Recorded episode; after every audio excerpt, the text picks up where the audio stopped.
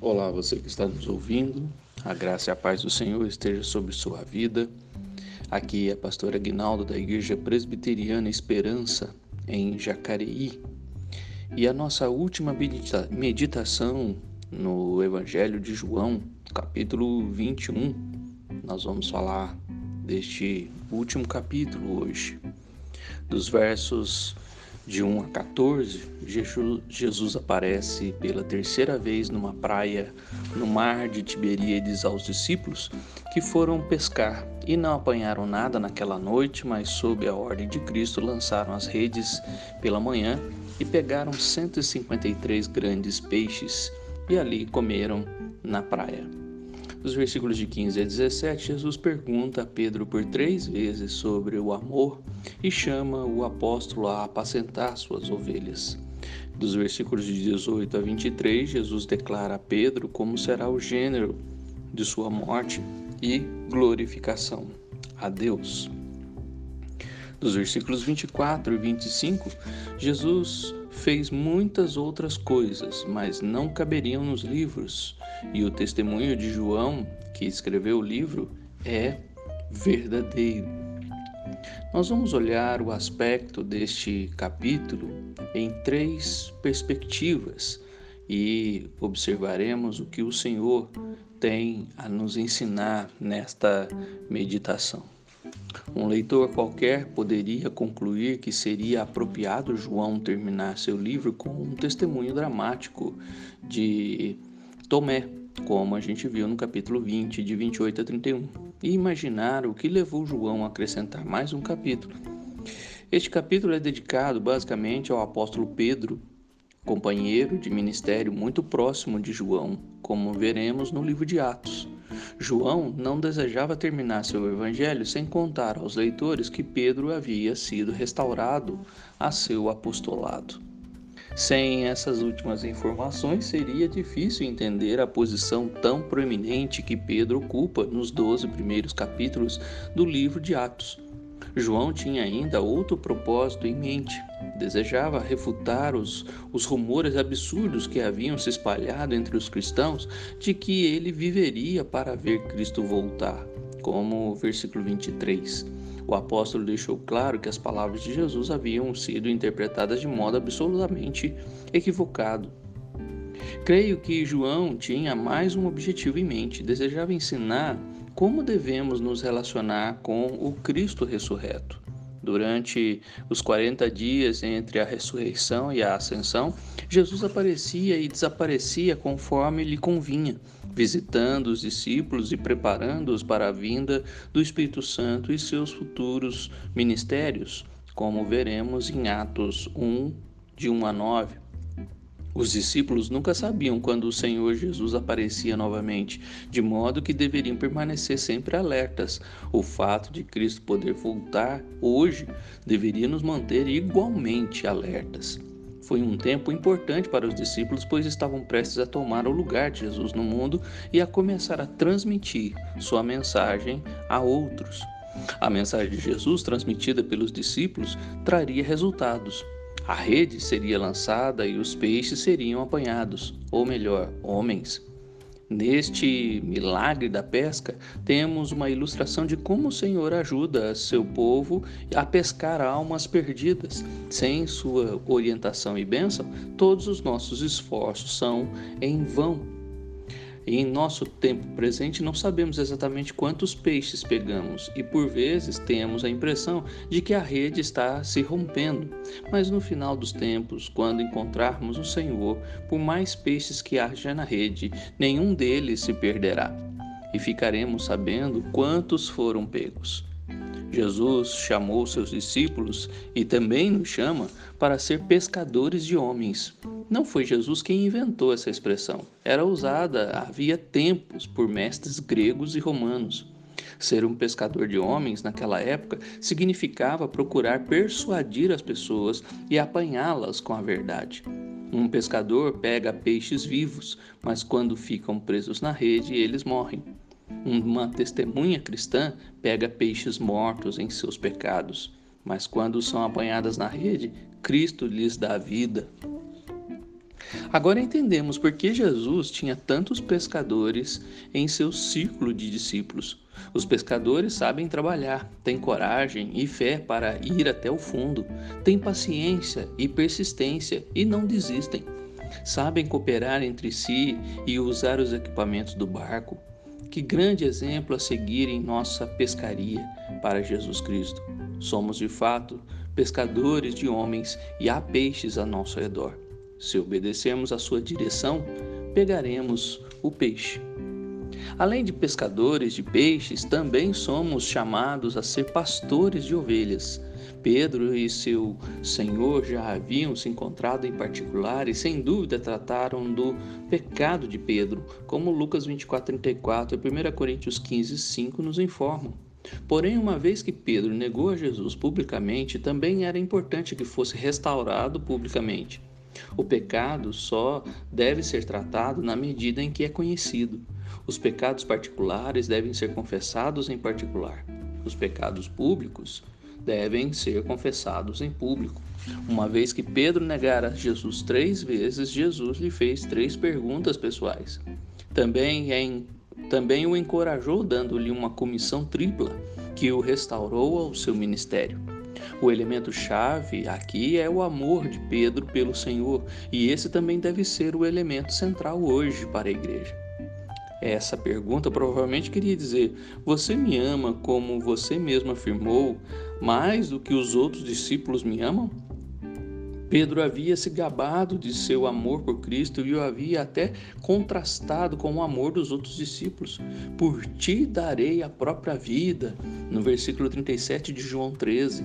Ainda que venham a ser um tropeço para todos, nunca o serás para mim, Mateus 26, 33.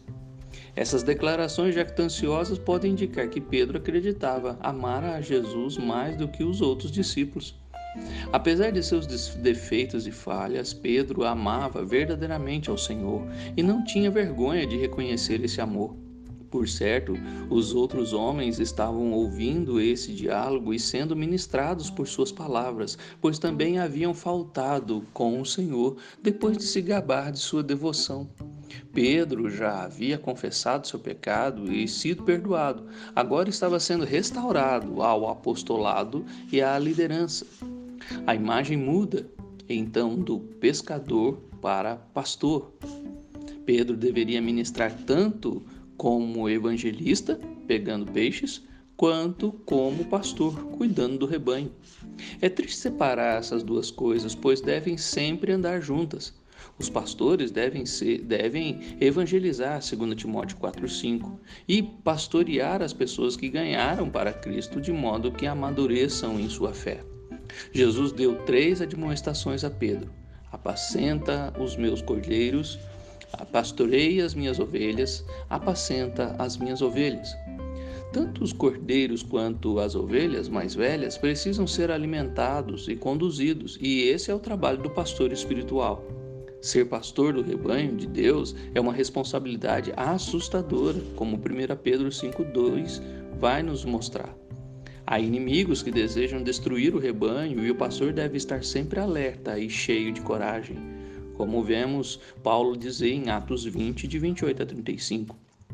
Por natureza, as ovelhas são ignorantes e indefesas e precisam de proteção e de orientação do pastor. Por certo, o Espírito Santo prepara os que devem servir como pastores e coloca essas pessoas na igreja, como lemos em Efésios 4, de 11 em diante.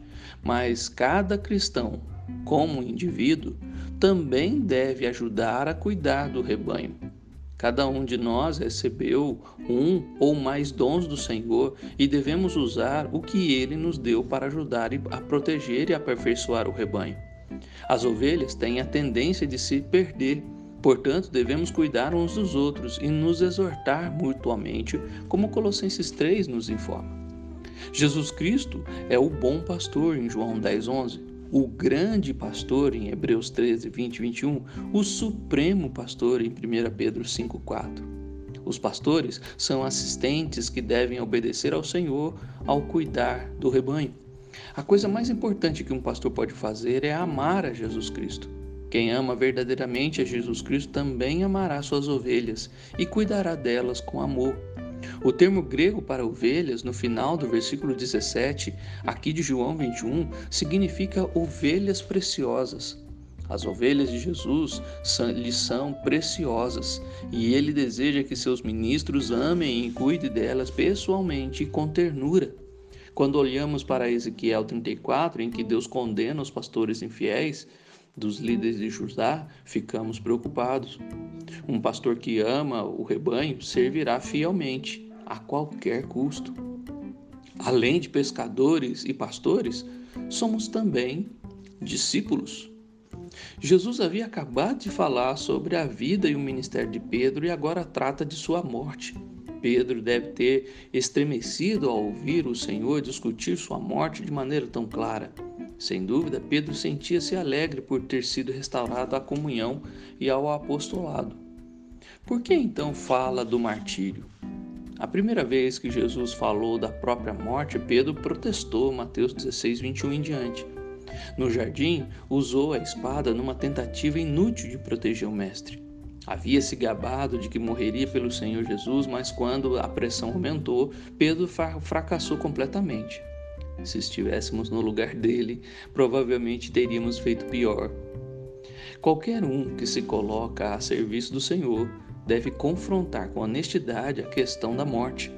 Quem resolve essa questão está pronto para viver e servir. Mas a morte de Pedro não seria uma tragédia. Sua morte glorificaria Deus.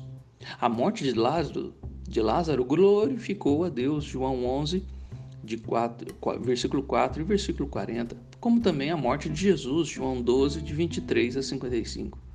A grande preocupação de Paulo era glorificar a Deus, quer, quer por meio de sua vida, quer por meio de sua morte, Filipenses 1, 20 e 21. Esse também deve ser o nosso desejo. As palavras de Jesus, quanto a ti, segue-me, deve ter enchido o coração de Pedro de nova alegria e amor Literalmente, Jesus disse: Continua a seguir-me. Quando perguntou sobre João, Jesus repreendeu Pedro e o, lembrou de que seu trabalho era seguir o Mestre e não se intrometer na vida de outros seguidores. Devemos ter o cuidado de não desviar os olhos do Senhor e começar a olhar para os outros cristãos. Olhar para Jesus deve ser o objetivo e a prática de todo cristão. Hebreus 12, 1 e 2. Quando nos distraímos conosco mesmo, com as circunstâncias ou com outros cristãos, desobedecemos ao Senhor e possivelmente nos desviamos da vontade de Deus. É preciso manter os olhos da fé fixos única e exclusivamente no Senhor. Isso não significa ignorar os outros, pois temos a responsabilidade de cuidar uns dos outros. Filipenses 2, de 1 a 4. Antes, não devemos permitir que nossa curiosidade sobre os outros nos distraia de seguir ao Senhor. Deus tem um plano para nós. Também tem planos para os nossos amigos e conhecidos cristãos. A maneira de trabalhar na vida dessas pessoas não é a de nossa conta. Nossa responsabilidade é segui-lo por onde nos conduzir. Romanos 14, de 1 a 13. Ao chegar no final do seu livro, João reafirmou a credibilidade do seu testemunho. É importante lembrar que testemunho é, a, é o tema-chave do Evangelho de João, no qual o substantivo é usado 24 vezes. João testemunhou esses acontecimentos com os próprios olhos e os escreveu para nós sob a orientação do Espírito Santo. Poderia ter incluído muitas outras coisas, mas relatou apenas o que o Espírito lhe disse para escrever. O livro termina com Pedro e João juntos seguindo Jesus. Ele os conduziu para o livro de Atos. Que experiência emocionante receber o poder do Espírito e testemunhar Jesus Cristo. Se não tivessem crido nele, sendo transformados por ele, passando a segui-lo, não teriam nada além de pescadores bem-sucedidos no mar da Galileia. E o mundo jamais teria ouvido falar deles. Jesus Cristo transforma vidas hoje, onde quer que encontre alguém que creia e que esteja disposto a sujeitar-se à sua vontade, a ouvir sua palavra e a seguir seu caminho, começa a transformar essa pessoa e a realizar coisas extraordinárias por meio dele. Exceto pelos relatos bíblicos, Pedro e João saíram de cena há séculos, mas nós ainda estamos aqui. Assumimos o lugar de Jesus e dos apóstolos. Trata-se de, uma, de um grande privilégio e de uma responsabilidade enorme. Só seremos bem-sucedidos à medida que permitimos que o Senhor nos transforme, nos transforme em pescadores de homens, pastores de ovelhas e discípulos que seguem este Cristo amado. Que Deus te abençoe.